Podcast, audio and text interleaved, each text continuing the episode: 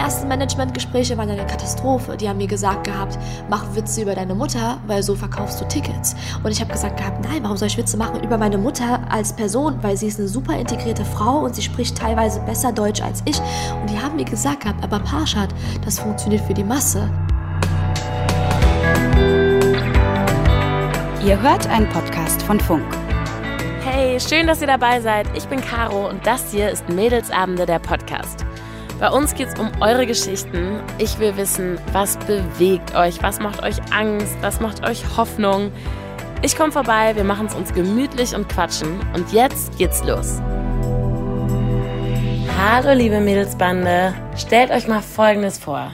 Ihr lernt irgendwie neue Leute kennen und ihr macht einen Witz wenn die Leute dann lachen, ist das, glaube ich, so der schnellste und irgendwie auch souveränste Weg, um sympathisch zu wirken, ne? Aber jetzt mal andersrum gedacht. Stellt euch mal vor, ihr macht einen Witz und einfach peinliche Stille und dann fragt nochmal jemand so, hä? Was hast du gesagt? Und da muss man den Witz noch mehr erklären und es lacht schon wieder keiner. Boah, solche Situationen sind so unangenehm. Und die, die ich heute treffe, kennt das. Parshad ist Comedienne. Sie ist bei Anissa Amani gesigned und hat einen YouTube-Channel bei Funk. Und sie macht auch noch Comedy auf Insta und TikTok. Und obwohl sie echt eine riesige Fanbase hat, muss sie sich auch echt immer fiese Kommentare reinziehen. Und ich bin total gespannt auf sie, denn honestly unter uns, ich feiere sie schon ein bisschen. ja, ich freue mich erst noch mega, dass ich äh, heute hier sein kann. Ich habe mich gefragt, so, ich habe ja mich jetzt so ein bisschen vorbereitet und so. Was findest du denn eigentlich so witzig? Kannst du dich erinnern, wann du das letzte Mal richtig gelacht hast? Oh, bei mir ist es ganz, ganz schlimm, Caro. Also ich bin so ein Mensch. Ich liebe, ich liebe, liebe, liebe es, wenn Leute auf die Fresse fallen. Das, das, ich bin, also ich bin echt nicht stolz darauf. Ne? Also ich liebe es, wenn wenn so Situationskomik entsteht, wenn es so authentisch und echt und real ist. Aber ich liebe vor allem auch witzige Stories. Worüber habe ich zuletzt gelacht? Ähm, ähm, ähm, gestern mit meinen Freundinnen am Tisch. Wir haben Geburtstag gefeiert, reingefeiert von einem guten Kumpel von mir. Und er hat irgendeine verrückte Geschichte erzählt von Taxifahrern aus Istanbul, die sich fast gekloppt haben. Es ist verrückt. Ich liebe solche Geschichten. Sehr, sehr schön. Ich kann dir nämlich genau sagen, wann ich das letzte Mal gelacht habe. Ähm, und zwar in der Vorbereitung für diese Stunde heute. Ich muss wirklich sagen, dass ich deinen Content unnormal feiere. Ich habe so Danke. gelacht. Ich habe zum Beispiel unter anderem dieses TikTok-Video, ähm, wo du so diesen Typen nachgemacht hast, der so Nudeln isst und so. so. Allgemein Männer gespielt, ja, ja. ja. Und ich da habe ich, da hab ich mir direkt so gedacht, so ähm, Comedy, ne, was ist das überhaupt, worüber lacht man? Das ist ja irgendwie eine komplexe Frage, aber ich habe den Eindruck, man muss auch so ein bisschen uneitel sein eigentlich, mhm. oder? Mhm. Muss nicht, aber das ist voll mein Film. Also ich weiß, ich, ich liebe es. Zum Beispiel Ali Wong, einer der größten Stand-up-Comedians Amerikas. Die hat drei Specials auf Netflix. Die ist der Wahnsinn. Die ist ultra hemmungslos, ultra uneitel manchmal. Und das Witzige bei ihr war einfach, die ist zweimal hochschwanger auf der Bühne gewesen und hat da diese uneitlen Witze gemacht und voll hemmungslos performt. Und ich feiere das einfach. Aber man muss halt auch so sein, finde ich. Man kann es jetzt sich nicht so erzwingen. Und äh, ich war schon immer so drauf. Ich bin manchmal nicht so stolz darauf, aber trotzdem weiß ich auch noch, wo was geht und wie viel man wie was droppen kann. Aber ähm, ich liebe es auf der Bühne so zu sein, wie ich bin. Und, und bitte sei stolz darauf. Also weil ich finde es wirklich, ich finde, ich finde genau das, ähm, das ist es ja, das ist vielleicht angreifbar für irgendwelche Leute, weil es eben ja. nicht dieses, das ist, glaube ich, ist halt auch so ein bisschen so ein Doppelstandard. Ne? Ich meine, wenn ein Mann vieles macht, glaube ich, wird das eher so abgefeiert und bei einer Voll. Frau sagt man vielleicht eher Voll. so, oh, was sitzt sie da, das ähm, sieht ja. irgendwie cringe aus, kann die sich nicht mal irgendwie anständig verhalten. Ja, vor allem, wenn du auch noch eine junge Frau bist, dann kommen halt sehr, sehr viele Kommentare wie, oh mein Gott, die ist voll pubertär oder die ist noch safe in der Pubertät, aber es hat gar nichts damit zu tun, weil ich glaube, ich bin mir sicher, Caro, ich bin mit 40 noch genauso, wenn ich noch Mutter bin. Ich glaube, ich werde voll oft so die bisschen peinliche Mama sein, aber ich freue mich schon drauf, weil meine Mama ist so voll royal und voll so, voll so Dings, so ein bisschen konservativ und voll altmodisch und auch Parshad jetzt nicht laut in der Öffentlichkeit lachen, weil hier sind viele Leute, obwohl nur eine Person da ist, aber ich werde voll das Gegenteil sein und ich freue mich voll drauf. So eine oh. richtig energische, busy peinliche Mutti. Warum geil, nicht? geil. Finde ich, finde ich ein sehr, sehr schönes Vorhaben. Und ich meine, genau das ist es ja, ne? So dieses peinlich, cringe oder so, sind halt oft so Sachen, die man, die man irgendwie nicht erwartet. Zumindest im Real Life von einer Frau irgendwie. Wobei, ich meine, das verändert sich ja auch alles gerade und das ist ja auch irgendwie cool. Ja, Gott sei Dank. Ja, ja. Weil ja. es ging mir auch böse auf die Nerven irgendwann.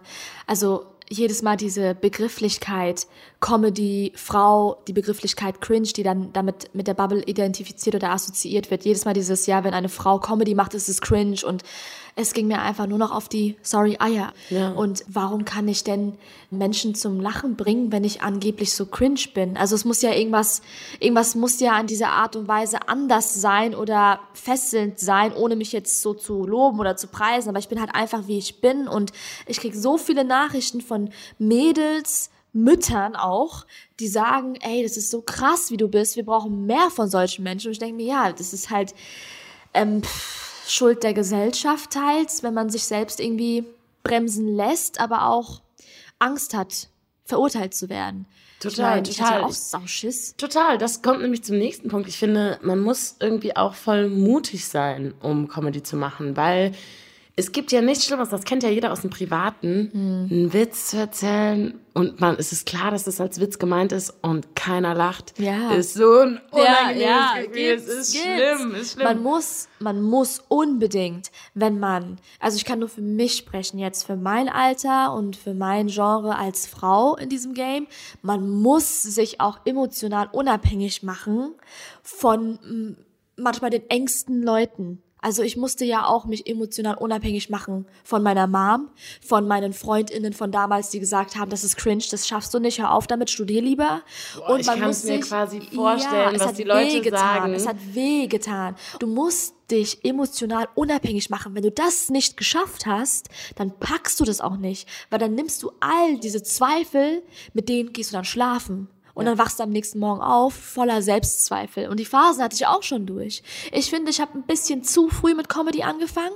Also, wobei, man kann nicht sagen zu früh mit der Comedy, aber ich habe zu früh mir zugetraut, im Game schon eine Mauer aufgebaut zu haben oder für das Game eine Mauer aufgebaut zu haben an emotionaler Unabhängigkeit. Jo, und vor allem... War, ich, war nicht so weit. Ich war einfach nicht so weit. Ich finde, ich find, was du gerade sagst, ist voll spannend, weil ich kann mir vorstellen, wie das ist, wenn man so auf der Schule ist oder so und dann erzählt man so als ganz normale Paschat aus Offenbach oder Frankfurt, erzählt zu seinen ähm, Mitschülern so, ja, ich will Comedian werden. Ja. Digga, natürlich alle wahrscheinlich so, ja, das ist ungefähr so, wie wenn so einer auf dem Pausenhof dir sagt, so, ich will Rapper werden, denkst du auch mal so, nee. Und dann schaffst du das Ja. und dann musst du dir den Scheiß von Leuten aus dem Internet anhören. Ja, genau, genau. In der Uni-Zeit war es so, dass viele zu mir gesagt haben, mach es nicht. Es ist kein sicherer Job oder auch aus der Familie, meine eigene Mutter. Was machst du da und dies und das? Und dann bin ich ja auch ähm, von zu Hause abgehauen, weil ich einfach so krass meiner inneren Stimme vertraut habe wie noch nie. Und das ist auch wichtig, dass man ab und zu außerhalb des Systems sich zuhört. Das, was du die ganze Zeit mit dir trägst, ist die Stimme des Systems und nicht deine eigene Stimme. Also es gibt manchmal immer noch Momente, wo ich heute noch zweifle. Äh, Das ist jetzt einfach total real gesagt. Manchmal, wenn ich so Dinge beobachte in der Comedy-Szene oder wenn ich sehe, wie wenig Support wir immer noch bekommen, wir weiblichen Comedians, dann tut es manchmal weh. Klar, es gibt gerade eine Wendung, aber es geht immer noch mehr. Wenn ich mir dann die andere Szene angucke in Amerika, in anderen Ländern, dann tut das weh. Und mir geht's ja nicht darum, jetzt den größten Fame zu haben oder die größte Bühne zu haben, aber mir geht's einfach nur um den Spaß. und Und die Anerkennung irgendwie auch, ne? klar, Anerkennung, danach strebt irgendwie jeder in seiner Branche, in seinem, in seinem Genre, Ja. egal was man macht, Ja, im voll, Alltag voll, auch. klar. Aber es geht auch größtenteils um den Spaß. Ich habe mir ja den Beruf ausgewählt, weil ich den größten Spaß meines Lebens haben wollte. Ich wusste nicht, dass in der Comedy-Branche immer noch so viel Politik mit eingewickelt ist. Und damit meine ich unsere Politik vom Staat aus, aber so eine Politik, so eine Comedy-Politik. Die Leute, die da oben sitzen, thematisiere ich ja auch auf meiner Tour. Viele kennengelernt aus der Branche, viele große Leute kennengelernt, viele Leute hinter der Kamera kennengelernt, die für große Leute schreiben. Manche sind richtige Wichser, das habe ich auch schon thematisiert. Und dann zweifelt man, denkt sich so, Gott, kann ich mir wirklich darauf irgendwie so eine langfristige Zukunft aufbauen? Und dann hat man Angst, und das ist meine größte Angst, Caro, dann den Menschen aus meiner Vergangenheit eines Tages Recht geben Oh, zu müssen. hör auf, ja. Das ist unangenehm. Und das finde ich auch mal cool, dass du das so sagst, weil ich glaube, das vergessen voll viele Leute, die dich jetzt vielleicht kennen und das sehen, was du so heute machst. Und wenn man von außen ist, und das ist ja auch voll okay, das können andere Leute ja auch nicht wissen, denkt man aber immer, ja, die hat's ja jetzt geschafft. Äh, Weißt du, so, dabei ist der Weg, Nee, das du ist hast ein es Marathon. nie geschafft. Ja, ich das weiß, ist ein ich Ma weiß, Comedy ist ein Marathon. Und ich weiß auch nicht, ich glaube, ich werde niemals ankommen. Vielleicht werde ich höchstens privat in meinem Leben irgendwann mal ankommen, aber ich glaube beruflich in jeder künstlerischen Branche oder auch allgemein, ich glaube, wann, wann kommt man überhaupt an? Wann weiß man, dass man angekommen ist im Berufsleben oder allgemein im Leben? Ja. Das habe ich auch letztens thematisiert gehabt mit meiner Community auf Instagram, aber die Leute haben geschrieben, gar nicht, man kann gar nicht ankommen. Das Leben ist wie ein Marathon und auch die Comedy-Branche ist wie ein fucking Marathon. Du brauchst eine unfassbare Ausdauer. Unfassbare Ausdauer. Kannst du das vielleicht nochmal erklären? Also ich meine, ich habe das jetzt so gecheckt von wegen, ähm, da sind einfach Leute, die haben Ideen im Kopf und die entscheiden nach Sympathie und vielleicht nach den Leuten irgendwie, die denen ins Bild passen. Ähm, oder was meinst du? Meinst du noch was anderes mit so Comedy-Politik? Comedy-Politik auch noch ähm, bezogen auf Tokenism und Ah. meine ersten Managementgespräche waren eine Katastrophe. Die haben mir gesagt gehabt, mach Witze über deine Mutter, weil so verkaufst du Tickets. Und ich habe gesagt gehabt, nein, warum soll ich Witze machen über meine Mutter als Person, weil sie ist eine super integrierte Frau und sie spricht teilweise besser Deutsch als ich. Und die haben mir gesagt gehabt, aber Parshad, das funktioniert für die Masse. Und es tut weh, es tut sehr, sehr weh, aber Gott sei Dank habe ich dann Enisa getroffen und Erhan getroffen und die haben mir einen ganz anderen Blickwinkel gegeben auf meine eigene Kunst, weil ich dachte, ich muss mich nur, hört sich jetzt dumm an, ich bin sehr stolz auf meinen Background, nicht falsch verstehen, aber ich dachte, ich muss mich auf die Comedy bezogen reduzieren auf meinen Migrationshintergrund. Das ist ja überhaupt kein Widerspruch, stolz auf deine Nee, Herkunft bin, zu sein keinen aber Bock ich bin in haben, das so zu allererster. Linie bin ich sehr, sehr stolz darauf, einfach ein Bewohner dieser Erde sein zu dürfen. Also Mhm. ich bin stolz darauf, ein Mensch zu sein. Aber ich würde so gerne in einer Welt leben, in der es keine Flaggen gibt und keine Länder gibt, aber dafür Kulturen. Da hätte hätte ich auch nichts dagegen. Aber Mhm. dass wir alles immer so bei Namen benennen müssen, das hat uns einfach nur gefickt. Ich habe ja immer noch damit zu kämpfen, äh, Leuten weiß zu machen, ja, ich habe einen Background und ja, ich benutze den Kenneck Slang, aber ich bin nicht so dumm, wie ihr denkt. Und das ist, das ist traurig, weil die beziehen zum Beispiel mein meine Aussprache, mein SCH, für die Problem, für mich normal, beziehen sie auf äh, mein Background. Die denken, dass ich nicht ich sagen kann, sondern ich, weil ich einen Background habe. Dabei vergessen die, dass es hessisch ist. Also ich muss das immer so dumm erklären und manchmal hat man einfach keinen Bock mehr. Ja, und dann gibt es. Tage, Caro, an denen ich mit Absicht, mit Absicht genauso das bin, was sie wollen. Und dann sehe ich so deren Gesichter, wie sie so richtig so satisfied sind und es macht mir Angst.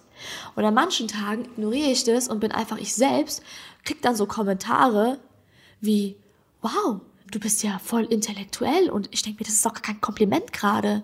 Ich muss sagen, auch ich ähm, bin schon oft extrem krass beleidigt worden im Netz ähm, und kann das deshalb sehr gut verstehen. Und ich kann trotzdem nur ahnen, wie das nochmal ist, wenn man so als Comedian auftritt, wie du das machst. Weil man natürlich irgendwie noch mehr Angriffsfläche bietet. So auch dieses, was du jetzt schon angesprochen hast, Background und so. Und dann aber auch so einfach so Sachen wie, ja, nicht lustig. Ich finde es sogar gut, wenn Leute schreiben, das ist nicht lustig, weil es wäre ja gruselig, wenn jeder mich lustig finden würde. Nee, aber ich finde dieses, aber ich finde diese Abart, sich das anzugucken und dann irgendwie so da drunter zu schreiben, so, äh, hm, ja, äh, wer finden sowas lustig, finde ich Finde irgendwie. ich absolut noch okay. Glaub mir, mittlerweile bin ich so abgehärtet von negativen oder schlimmen Hate-Kommentaren, dass ich so ein, finde ich nicht lustig, eigentlich total in Ordnung finde. Ich finde es total in Ordnung. ja. Klar, man denkt sich so, okay, wieso kommentierst du das Ja, jetzt? Aber ich eben. finde es in Ordnung, das ist eine Meinung. Ja, es ist eine ja, ja, Meinung. klar. Ja, ja, aber gut, aber- besser, besser als äh, schon wieder eine Frau, die nicht lustig ist. Dann fuckt's mich ab.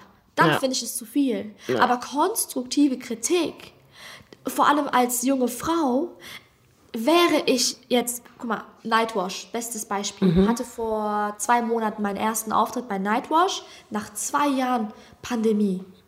Und ich war aufgeregt. Ich war super aufgeregt und es gibt natürlich zwei, drei Momente, wo ich mir selber denke, Pascha, du hast böse verkackt.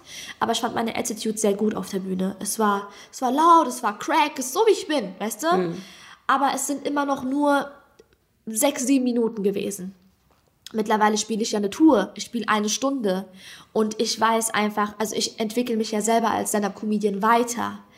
Aber ich war so frustriert von diesen Nightwash-Hate-Kommentaren. Die waren schlimm. Da hat jemand geschrieben gehabt, boah, das ist ähm, eine perfekte Werbung für Verhütungsmittel oder sowas in der Art. Also richtig, richtig, richtig unter der Gürtellinie. Aber ich denke mir, muss ich ertragen. Ich muss es anscheinend ertragen. Ich muss es nicht feiern. Ich werde es auch tot dissen, safe. Aber ich muss es ertragen, weil es ist halt nun mal so. Wäre da jetzt ein junger Kerl und ich will diese Karte gar nicht spielen, Caro.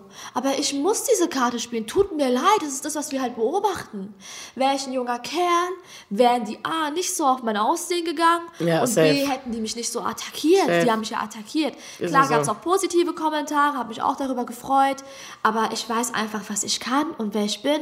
Und wenn du findest, ich bin die größte Katastrophe, dann bist du herzlich eingeladen zu meiner Tour, weil da, ohne jetzt eingebildet zu klingen, aber da habe ich die letzten Shows rasiert. Und ich Ja. Entwickle mich selber erst weiter. Aber es ist jedes Mal dasselbe.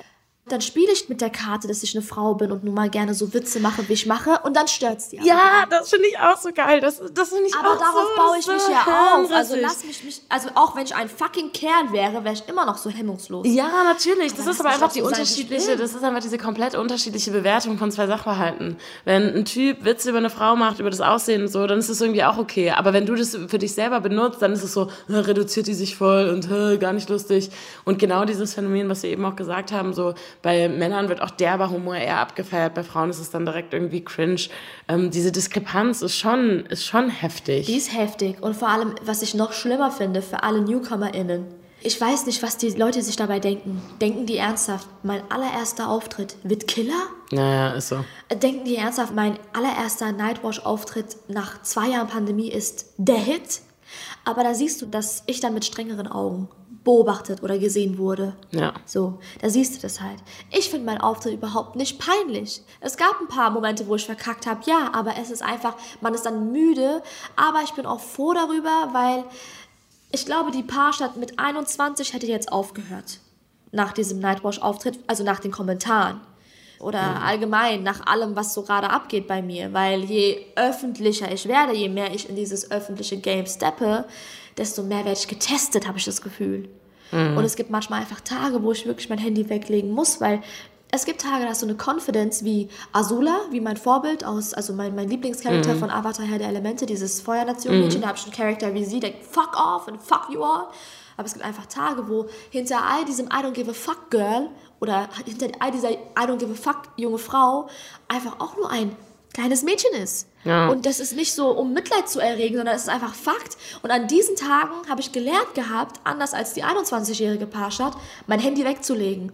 Aber ich muss dir auch ehrlich sagen, Caro, ich persönlich bin ja groß geworden im Social Media Bereich, also mit Social Media meine ich. Also jetzt YouTube-Videos und Late-Night-Shows und alles drum und dran habe ich ja schon sehr, sehr früh verfolgt, weil ich schon immer sehr, sehr geliebt habe. Und man hat dann auch angefangen, irgendwann Kommentare zu lesen. Und teils waren dann die negativen Kommentare populärer manchmal als die Videos. Du bist dann irgendwann auch hateraffin. Irgendwann hast du so eine Ahnung, was ein potenzieller Hater geschrieben haben könnte, malst es dir aus, gehst dann in den Kommentarbereich und schwupps findest du was. Das heißt, du hast über die Zeit einen kleinen Hater in dir aufgebaut, ob du wolltest oder nicht. Wie so ein nerviger Cousin aus der Familie, den du, mit dem du gar nicht spielen willst. Aber du hast den einfach. Und ich erwische mich manchmal so oft selbst. Ich schaue mir ein Video an und das Erste, was in mir spricht, ist der Hater in mir. Und es ist auch ein Kampf, den man hat. Nicht, weil ich selbst ein Hater bin oder sein will, aber man hat diese Stimme von diesem nervigen Cousin, der an deinem, an deinem linken Ohr irgendwie chillt und klebt. Den hast du automatisch schon. Ich sehe ein Comedy-Video und ich weiß ganz genau, was jetzt gehatet werden könnte. Und das ist das Erste, woran ich denke, statt irgendwie zu sagen, boah, wie lustig. Und nach paar Sekunden, nach diesem kurzen inneren Kampf zwischen mir und dem nervigen Cousin, habe ich es vielleicht oder habe es geschafft, dieses, dieses positive Mindset wieder in den Vordergrund zu bringen. Also es ist bei mir auch oft so, dass als erstes die Hater-Stimme kommt und dann nach paar Sekunden meine Stimme. Ist es bei dir manchmal auch so, dass du kurz so dieses Negative hast und dann erst das Positive? Ja, und ich finde auch krass und das ist echt scheiße. Und das, Das will das man ist, gar nicht. Ich, vor allem merke ich das auch, wenn ich jemand irgendwie auch gut finde oder so, dann gucke ich und wenn ich dann sehe, dass der auch irgendwie Hate kriegt, da habe ich so eine Millisekunde, wie, dass ich so denke so, ah, okay, aber die auch.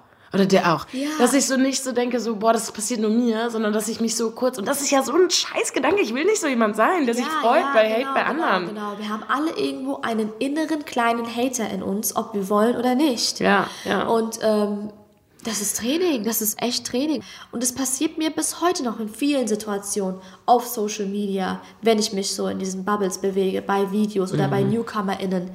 Ich gucke mir einen, einen Newcomer an oder eine Newcomerin und sie ist super oder er ist super, aber der innere Hater, der, der will reden und ich muss immer sagen, halt die Fresse, halt die Fresse. Mhm, voll, voll. Weil ich habe da schon eine YouTube-Kommentarspalte im Kopf und das will man nicht. Man Ja. will einfach nicht. Und dann kommt ja irgendwann auch der Punkt, wenn man wieder, wenn man sich zum Beispiel die neuen Leute anguckt, die kommen, ne, und sich und man sich auch an sich selbst erinnert, so, dass man sagt, irgendwann überlegt man sich das ja auch, ne? Möchte ich, möchte ich noch diese Angriffsfläche sein? Oder fange ich irgendwann an, an Stellschrauben zu drehen und zu sagen, boah, nee, das wird doch nur angegriffen wieder von irgendwem.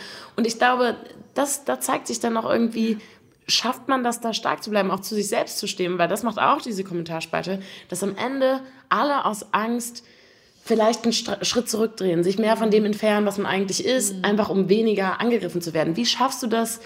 Ist das der Support oder wie, wie schaffst du das, das irgendwie du zu bleiben? Weil ich finde, du bist es ja total. Wie schaffe ich das? Ich weiß, für mich gibt's einfach, für mich macht es, es hört sich jetzt komisch an oder viel zu einfach gesagt für Leute da draußen, aber es war ein langer Prozess. Aber für mich ergibt es einfach keinen Sinn, Caro, mich zu verstecken. Es hat ja auch damals für mich keinen Sinn ergeben, auf meine Mutter zu hören und zu sagen, du hast recht, Mama, ich mache keine Comedy, ich mache weiter mit dem Studium. Ich dachte mir in dem Moment so, nein, nein, das ist doch mein Leben, ich will nicht sterben und mir die Frage stellen, was wäre wenn? Das ist meine größte Angst. Ich habe Angst vor dem Tod, aber direkt danach folgt die Angst vor dem Tod, kurz vorher, Bilder im Kopf zu haben von möglichen Szenarien aus meinem Leben, die ich nicht erfüllt habe, aus Angst oder aus emotionaler Abhängigkeit von anderen und deren Meinungen. Ich will mir niemals in meinem gottverdammten Leben jemals die Frage stellen, was wäre wenn. Ich habe große Angst davor. Ich habe einen sehr, sehr schlauen Satz ähm, gelesen gehabt letztens. Für das Leuchten des eigenen inneren Sterns ist es wichtig, dass man sich mit Leuten umgibt, die ein kleines Strahlen in deren Augen haben, wenn sie dich sehen.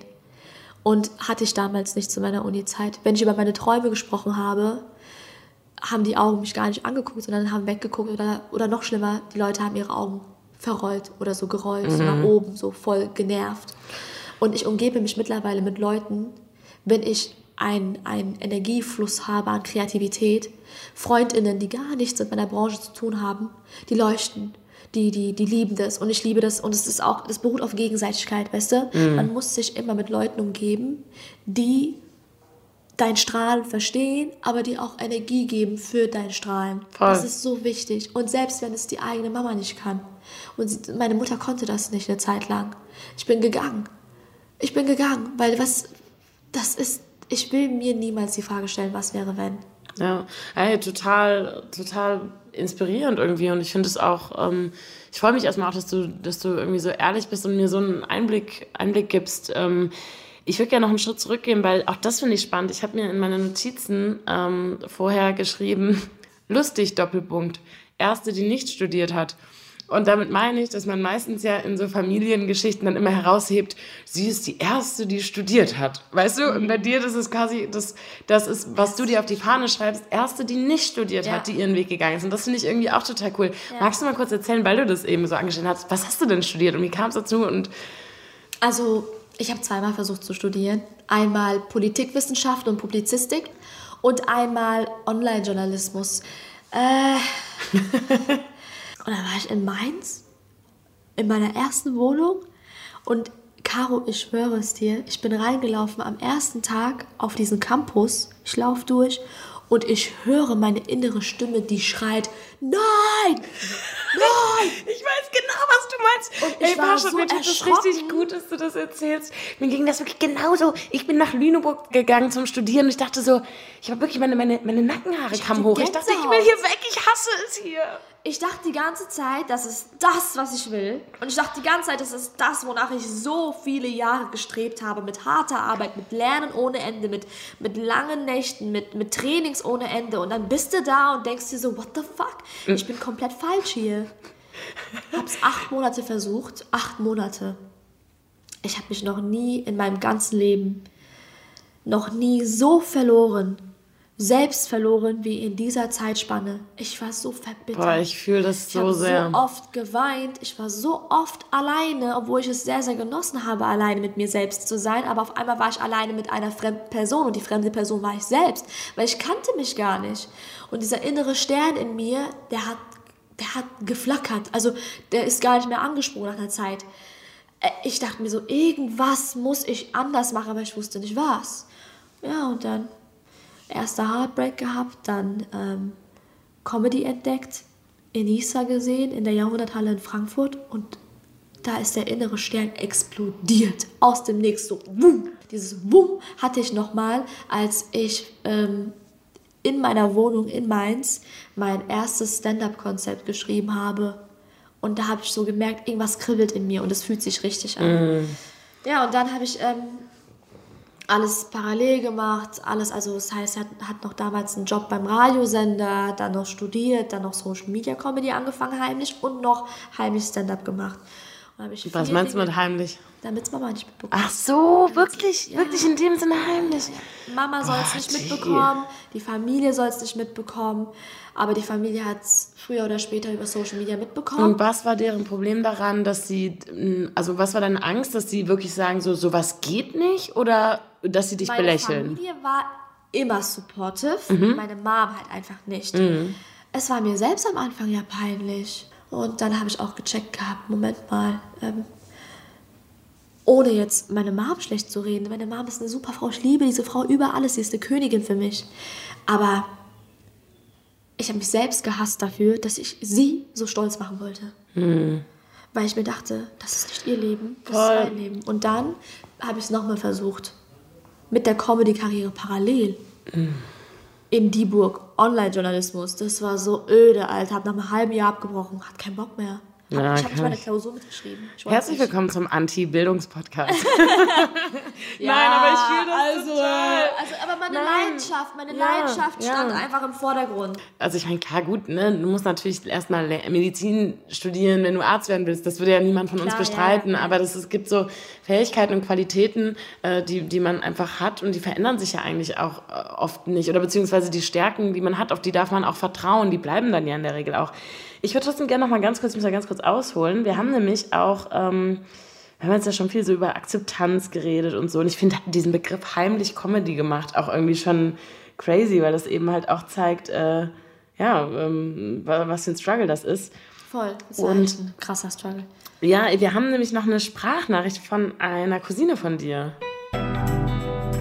Ich finde Pascha sehr witzig. Als Comedian und Entertainerin könnte ich mich kaputt lachen. Wenn ich so drüber nachdenke, weiß ich auch gar nicht, ob das so objektiv ist. Ich wünschte mir, dass sie vielleicht manchmal nicht so derbe ist, aber das gehört zu ihrer Show. Und ich muss sagen, seitdem ich jetzt so denke, dass wenn das jetzt ein Mann machen würde, wir uns kaputt lachen würden, komme ich mit ihren derben Witze besser klar. Hm, aber ganz klar werde ich wahrscheinlich nie kommen. Weil sie einfach meine kleine Cousine ist. Parshad deckt eine breite Masse ab. Ich finde es gut, dass sie über ihren Vater spricht, weil auf der einen Seite verarbeitet sie das selber und auf der anderen Seite zeigt sie ihren Fans, hey, ihr seid nicht alleine. Auch ich, die hier auf der großen Bühne stehe, habe mit diesen Problemen zu kämpfen. Sie ist ein Vorbild und sie zeigt den Menschen, egal welche Altersklasse, hey, ihr kommt daraus. Ihr müsst euch nur diesen Herausforderungen oder Problemen stellen. Ich selber habe zwei Kinder und ich sage immer, ich wünsche mir, dass meine zwei Kinder genauso werden wie Parshad. Jetzt nicht als Comedian, sondern die Werte, die Parshad hatte, um das zu erreichen, was sie erreicht hat. Zielstrebigkeit, Selbstständigkeit, Selbstbewusstsein, zu wissen, was man will und sie hat sich nicht aus dem Konzept bringen lassen und hat für ihre Träume gekämpft. Und das sind Werte, die wünsche ich mir für meine Kinder. Oh, das habe ich gar nicht erwartet. Ih, heute stimmt irgendwas nicht mit meinen Hormonen. Ja, ich vermisse sie. So, sie ist wie eine große Schwester für mich. Und manchmal ähm, vergisst man selbst in all dem Trubel, ähm, was man eigentlich so für einen Wert, was für Werte mitgibt. Weißt du, wenn du so viel Hate kassierst, dann, ähm, also ich meine jetzt nicht wegen dem Hate, aber es ist so, manchmal schläft man mit Zweifeln ein und dann tut's sehr, sehr gut. Ich muss auch immer heulen, manchmal an schwachen, heute zum Beispiel so ein Tag, wo ich ein bisschen schwacher drauf bin, weil das raubt sehr viel Energie manchmal. Zum Beispiel vor ein paar Tagen habe ich Nachrichten bekommen über meine weißen Beine, wie ähm, ekelhaft die sind und, und das tut weh, weil man denkt sich so, würden meine männlichen Kollegen auch so ein Hate bekommen? Nein, wahrscheinlich nicht. Und es geht so oft ums Aussehen, dass Und man warum- den Spaß verliert. Warum ist plötzlich dann sowas im Kopf, was so egal ist und trotzdem kann, kriegt man es dann nicht raus und so. Ja, und ja, und man muss sich dann zusammenreißen und weitermachen und es gibt, es gibt einfach Tage, da, da ist man nicht so stark, weißt du? Und die Leute vergessen auch, dass ich auch ein Privatleben habe. Die wissen auch gar nicht, was gerade bei mir privat abgeht. Auf meiner Tour thematisiere ich das, aber ich bin zum Beispiel gerade aktuell in der Trennungsphase und das raubt einem Energie. Und dann bist du privat am struggeln, kriegst andere Nachrichten, liest noch YouTube-Kommentare. Das raubt manchmal Kraft.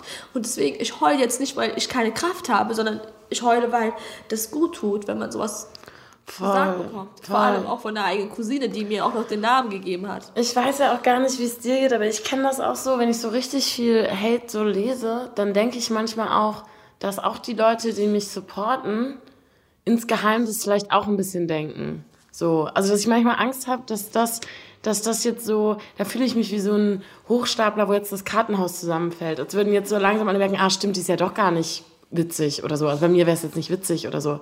Aber das finde ich wird dann so richtig fies. Und dann tut's ja voll gut, sowas nochmal zu hören, so völliger also nicht falsch verstehen, ich brauche jetzt nicht Liebe oder so, aber ich habe mich gerade für einen Moment fallen lassen und es tut einfach gut. Ich bekomme so viel Liebe von meiner Community, die ist so krass und so herzlich und ich finde es so krass, wie die, wie die auch mir konstruktive Kritik geben und sagen, Pascha, guck mal, das war zum Beispiel nicht so geil, aber äh, wir glauben trotzdem an dich. Oder hey, Pascha, das war super, mach weiter so. Also es gibt beide Seiten. Und ähm, dann lasse ich mich manchmal fallen und, und lies dann die Sachen im Bett und kann auch nicht beruhigt einschlafen, aber so, als hätte ich gerade umarmt. Und das hat sich gerade wie eine Umarmung angefühlt, auch noch von der eigenen Familie. Deswegen bin ich gerade so emotional. Und ja, sorry, i. Nicht so Trotzdem, trotzdem finde ich auch das eigentlich ganz spannend, weil ich finde, du hast doch gerade noch was anderes angesprochen. So manchmal lässt man sich fallen. Es gibt ja auch Videos von dir, wo du so ganz anders auftrittst, wo du irgendwie offen sagst, irgendwie wenn dich was stört oder wo du dich auf Kommentare irgendwie beziehst. Und ich finde es auch so ein bisschen ernüchternd oft, dass man auch das Gefühl hat, man kann auch in der Reaktion auf Hate nichts richtig machen irgendwie. Also wenn man sich erklären will, dann heißt es so, oh, die rechtfertigt sich oder so. Wenn man sich auf irgendwas bezieht, oh, die kann keine Kritik vertragen. Es ist irgendwie so, ne, egal was man macht, so irgendwas ist eh immer scheiße. Ja, absolut. Und es ist scheiße. Man muss es sich auch abtrainieren. Dieses, ähm, wenn ich ein Video hochlade, nicht als erstes an den Hater denken. Selber als Künstlerin. Man braucht echt eine Mauer. Wirklich, man braucht wirklich eine Mauer. Aber es ist auch nicht schlimm, wenn an manchen Tagen die Mauer nicht da ist. Wie zum Beispiel heute bei mir. Es ist ein bisschen so, ich fühle mich gerade ein bisschen low. Und es ist auch, das gehört auch dazu. Wo findest du sind Grenzen? Und gerade wenn man auch selber von Hate betroffen ist oder so, da hat man ja auch gar, vor allem irgendwie keinen Bock, vielleicht Applaus aus der falschen Seite zu kriegen, wenn man irgendwie Witze über was macht, vielleicht, wo Leute drüber lachen, wo man nicht möchte, dass die mitlachen. Gibt es so Dinge, die du sagst, die klammerst du bewusst aus? ich als Künstlerin möchte nicht auf Kulturen oder Nationalitäten gehen. Das ist nicht mein Film. Und ich beobachte sehr viele KollegInnen, die faken.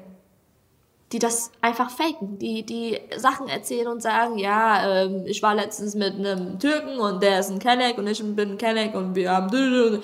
Und das ist gar nicht so. Weißt du, die sind dann privat einfach nicht so oder haben, kommen gar nicht aus dieser Bubble. Und Oder reproduzieren ich, dann ähm, halt Klischees. Genau, ich hasse, ich hasse es, wenn Leute auf Kenneck machen. Boah, da, da werde ich ganz, ganz, ganz schlimm sauer. Und ich mag, ich persönlich mag den Ethno-Comedy-Film nicht, aber wie gesagt, ich habe viele KollegInnen, bei denen ich das absolut feiere. Aber können wir aufhören, vielleicht den Kenneck-Slang zu verarschen. Können wir damit aufhören? Geht das? Vor allem, wenn man selbst nicht Kenneck ist. Äh, äh weißt du, Ja. das, ist, das ist bei Ja. mir ganz schlimm, weil ich halt selber, also weil ich in der Vergangenheit sehr viele Jahre lang diskriminiert wurde, gemobbt wurde teils für meine Sprache, Aussprache, für meinen Slang, den ich im Alltag benutze. Wenn es drauf ankommt, aber kann ich mich genauso anders artikulieren wie der andere Rest so. Aber Ja. ich möchte nicht jemanden auf der Bühne sehen, der kein Kenneck ist und die Kennecks verarscht. Ja, und ich glaube, das ist auch ein schalte ganz ich weg. interessanter Punkt irgendwie, weil man denkt ja oft so, naja, es ist doch nur Comedy, ja, aber es reproduziert dann ja wieder was, wo, was wieder Angriffsfläche bietet. Schubladendenken, genau. Warum reden wir denn von ihr und mir und wir und Voll. sein und keine Ahnung, was ist, das ist doch alles wieder Grenzen ohne Ende. Und ich bin ja kein Fan von Grenzen, bin ich nicht. Aber ich bin ein Fan von, von respektvollen Grenzen in der Comedy. Also Ja. sagt mir nicht alle Türken, sagt mir bitte nicht alle PerserInnen, sagt mir nicht alle AlbanerInnen, sagt Alle das Frauen, nicht. ja. Was würdest du dir wünschen als Ausblick, so wenn du jetzt mal deine eigene Comedy anguckst und vielleicht auch so einfach mal in die Zukunft guckst, was, was fändest du richtig geil, wie, wie es für dich weitergeht? Was ich geil finde, meine aktuellen Formate, die ich gerade plane. Ich freue mich auf meine Weiterentwicklung im Stand-up-Game, weil ich habe jetzt gesehen, was ich auf der Tour alles kann.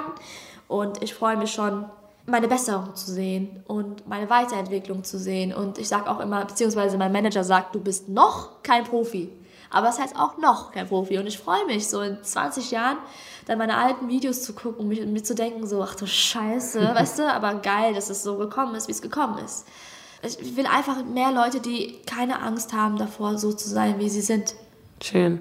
Ja, und ich wünsche dir auch für deine Zukunft ganz doll, dass dein innerer Stern immer leuchtet. Ich finde die Formulierung sehr schön, die Dankeschön. klaue ich dir. Danke, Das wünsche ich dir Und auch. ähm, ja, vielen, vielen Dank für das, für das liebe Gespräch. Parshad. Danke dir. Ich habe mich sehr wohl gefühlt, wie man gehört hat.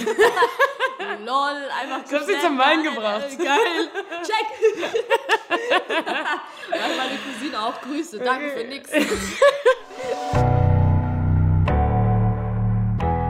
Heute war so ein Tag, wo ich wirklich zwischendurch vergessen habe, dass ich eigentlich zum Podcast machen da war. Ich wollte Parshad eigentlich auch ganz andere Sachen fragen. Aber hey, so ist das an einem guten Mädelsabend. Man redet einfach über das, was einem am Herzen liegt.